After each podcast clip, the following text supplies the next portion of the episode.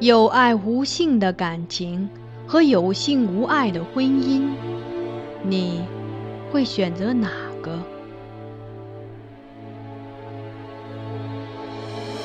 这是一个淹没于宋史中的故事。皇帝的爱女选择了前者，她贵为公主，不更父母之言，谓之失德之名。纵自兄义，无所畏惮，数为君父之命，凌灭夫家。他身为内侍，不自谨，过恶至大，罪恶山积，当服众诛。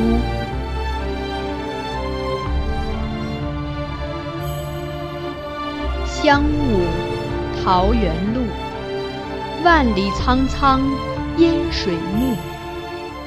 留君不住，君须去。秋月春风闲度，桃花凌乱如红雨，人面不知何处。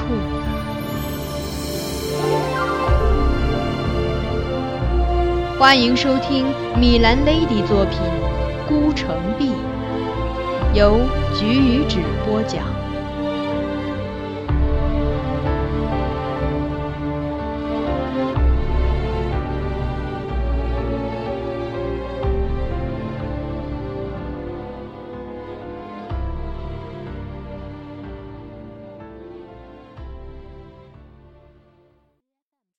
康复。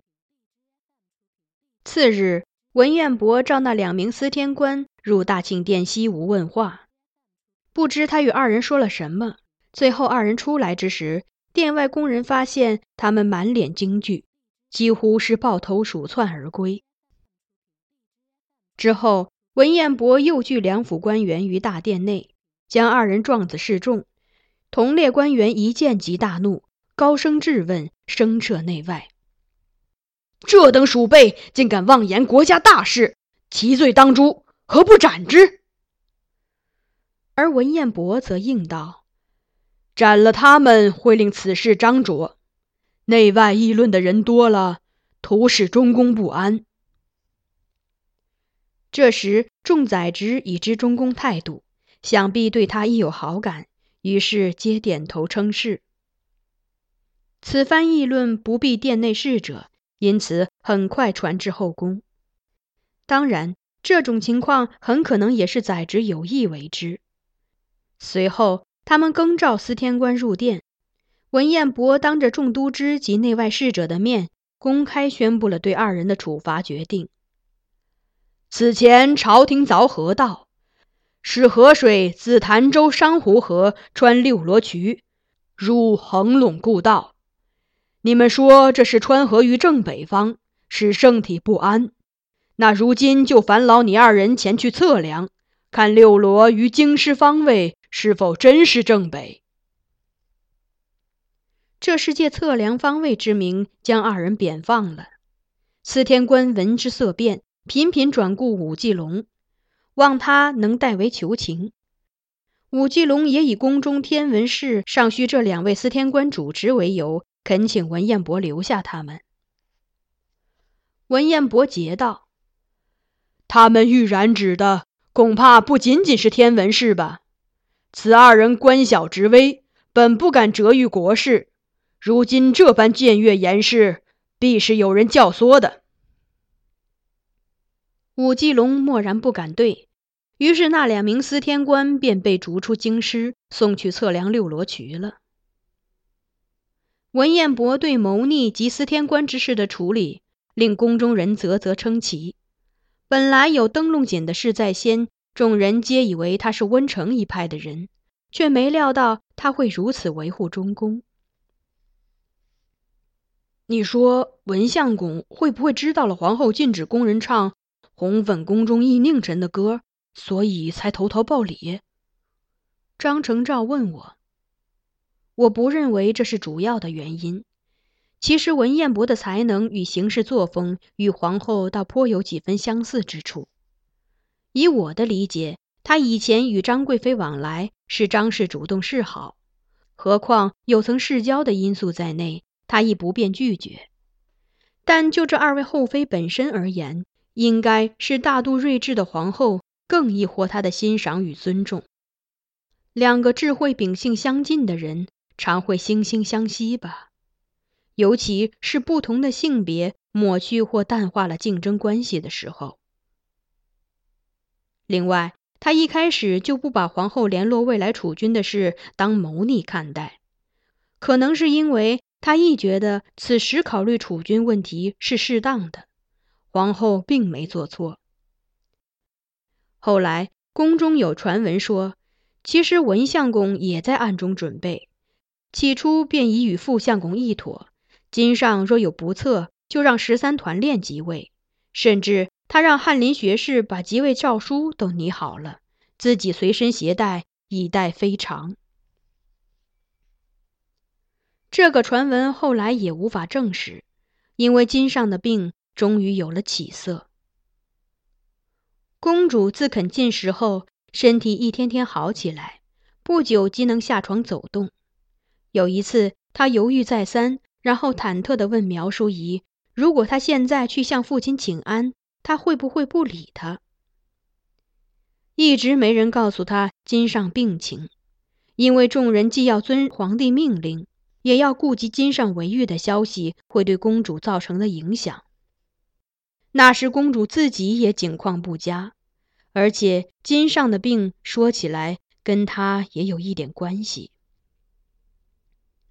如今见公主精神渐好，苗淑仪蓄了很久的眼泪终于夺眶而出，啜泣着告诉了女儿金上的情形。公主听后既震惊又伤心，立即赶去福宁殿见父亲。那时金上仍在闭目睡着，公主跪在他病榻前，轻轻唤他：“爹爹。”金上徐徐睁开眼。茫然地盯着女儿看了半晌，才认出来，向她伸出一只手，喃喃唤道：“徽柔。”公主双手握住他的手，温言应道：“爹爹，徽柔在这里。”金上反握女儿的手，枯瘦的手背上青筋突现，那么用力，像是欲抓住唯一可能维系生命的东西。清白干裂的嘴唇缓缓颤动，他看公主的眼神空蒙而悲伤。徽柔，爹爹，只有你了。公主微微扬手，好似要让眼泪倒流入心，在压抑着哭音，尽量对父亲微笑。爹爹，琼林苑、宜春院的花又开了，你快好起来。带女儿去看。从此，公主每日大部分时间皆在父亲身边度过，与仲嫔玉及秋荷一起精心侍奉她饮食起居。后来，金上情绪渐趋稳定，但精神始终不佳，且不时有昏厥状况发生。文彦博与几位执政每日入省福宁殿。在金上神思清明时，于病榻前奏事。金上说话很困难，大抵只是首肯而已。文彦博见太医疗法收效甚微，便亲自过问治疗细节，多次与太医及御药院患者研究方剂疗法。有一次，他忽然想起张先生针灸之事，在细问张先生针灸详情及金上病情的看法后。他又召来众太医，与他们商讨继续用针灸术为金上治疗的可行性。众太医谨小慎微地表示，针灸理应有效，但穴位微细，一丝错不得，需精于此术者施针方可。他们相互推辞，都不愿意出面主治。最后，张先生第二次主动请缨：若相公信任茂泽。茂泽必将尽力而为，以求主上早日康复世朝。在慎重考虑后，文彦博答应了他的请求，但此刻面临的最大问题是金上是否愿意配合。为此，张先生求见公主，将情况一一告知，恳请他说服金上同意治疗。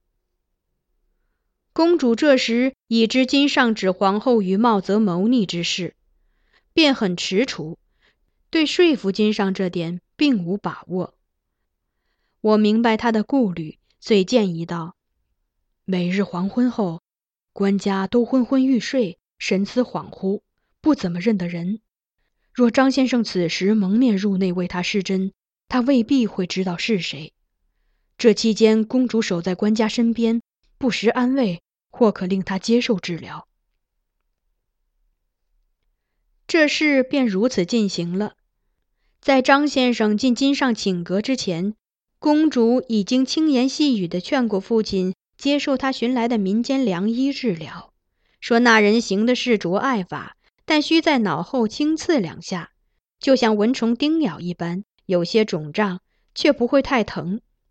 金上迷迷糊糊的，随口答应了。公主遂让张先生入内。张先生蒙着脸跪下请安。自缢之后，他声音尚未复原，很低沉沙哑。金上应该没听出是他，但看了看他蒙住的脸，显得有些困惑。公主立即向他解释：“爹爹，此人多年前……”在军营中犯过点小事，受了情刑，脸上有疤。未免爹爹见了不安，所以女儿让他蒙面进来。金上点点头，按公主的请求俯身趴下闭目。当张先生的金针刺入他脑后时，金上忽然一震，睁大的双目中有惊惧之色，动了动，似想翻身而起。公主及时按住了他，一手抚他背，一手握他手，和颜安慰他：“爹爹，女儿在这里，女儿在这里。”金上的呼吸在他的温言安抚下逐渐平缓下来。公主继续轻声说：“没事的，再过一会儿就好了，爹爹马上会好起来。”在公主语音构筑的宁和氛围中，金上又闭上了眼睛，静静俯卧着，以一位病人所能呈现出的最佳状态去配合张先生的治疗。然后，寝阁内的时光仿佛凝固了，几乎所有人都保持着静止的姿势，包括病榻中的皇帝和他身边的侍者，以及坐在不远处珠帘外的宰执与皇后。旁观者连眼波都锁定在金上一人身上，只有张先生针尖的微光、起伏的手势尚在这无声空间中流动。当最后一针拔出后，张先生退后，示意公主扶金上翻身仰卧，金上却瞬间睁开了眼睛，自己撑坐起来。起初眼中阴翳已消散，他看上去双目清明，颇有神采。环顾室内事物后，他微笑对公主说：“好星星。”这句话是指耳目明晰，头脑清醒。珠帘内外的人闻言都喜形于色，纷纷下拜祝贺，唯张先生一言不发。趁众人笑语间，悄悄退了出去。翌日，金上圣体康宁，起身行动，甚至不需人搀扶。载职入见，他亦能从容出言应对，连日重病竟似减去了大半。往后几日，公主仍旧侍奉于父亲身侧。一日清晨，金上饮下公主奉上的汤药后，忽然问他：“那天为我治病的情族在何处？不妨召来，我要赏他些东西。”公主迟疑道。他现在已不在宫中。哦，那他在哪里？金上追问，又道：“无论他身在何处，都要把他找来。既立下如此大功，不能慢待了他。”是，公主答应着，但也许是在想如何应付父亲这要求，她脸上神情颇不自然。金上一直观察着他，不由得一闪。那人是茂泽吧？公主愕然，一时不知如何回答好。而金上并非真是在等他答案，自己说了下去。当他用针刺入我脑后时，我立即意识到施针的人是他，因为针刺那同一个穴位的感觉，我永远不会忘记。我很害怕，差点又想起来抗拒，但是，灰柔，你告诉我你在我身边，你是我唯一的女儿。你一定不会害你爹爹。想到这里，我略感安心。说到这里，他又自嘲的笑笑，道：“其实那时我也有个现在想起来很可笑的疑问：万一你是在跟着张茂泽害我呢？后来转念再想，如果你都在琢磨着害我了，那我活在这世上还有什么意思？”是好是歹，何必再管？不如就任你们摆布了吧。所以我最后完全没反抗。这些话他一直在笑着说，却听得公主很难过。此时不禁唤了声“爹爹”，似想解释什么，金上却一直点唇，示意他勿言，再微笑道：“什么都不必说。”你想说的，爹爹全知道。公主挨近父亲，抱住他右手臂，带着一抹恬静笑意，将头倚在了他肩上。君上亦闲笑安享着这一刻宁和时光。须臾，侧手顾我，温言吩咐：“怀吉，你去请茂泽过来。”待张先生入内，金上对他道：“燕伯向朕夸赞你在朕寝疾之时抚慰侍奉之事，且你又以金针治好朕此番重疾，朕理应论功行赏。今迁你为入内内省押班，往后皇帝殿阁百官觐见，常侍于朕左右，所辖事务可上殿进奏。”他话音未落，张先生已顿首再拜，道：“陛下，抚慰侍奉乃臣分内事，未获陛下许可便施针灸，更是犯上重罪。陛下宽仁，未追究臣罪责，臣已感激涕零，岂敢再邀功请赏，安处要禁？臣入仕天家三十多年，一事无成，反受国厚恩。”屡获升迁，实在惭愧，因此臣恳请陛下以臣补外，授臣外官莫职，放出京师。臣福蒙圣恩，必将恪忠职守于外郡，力求略为君父分忧。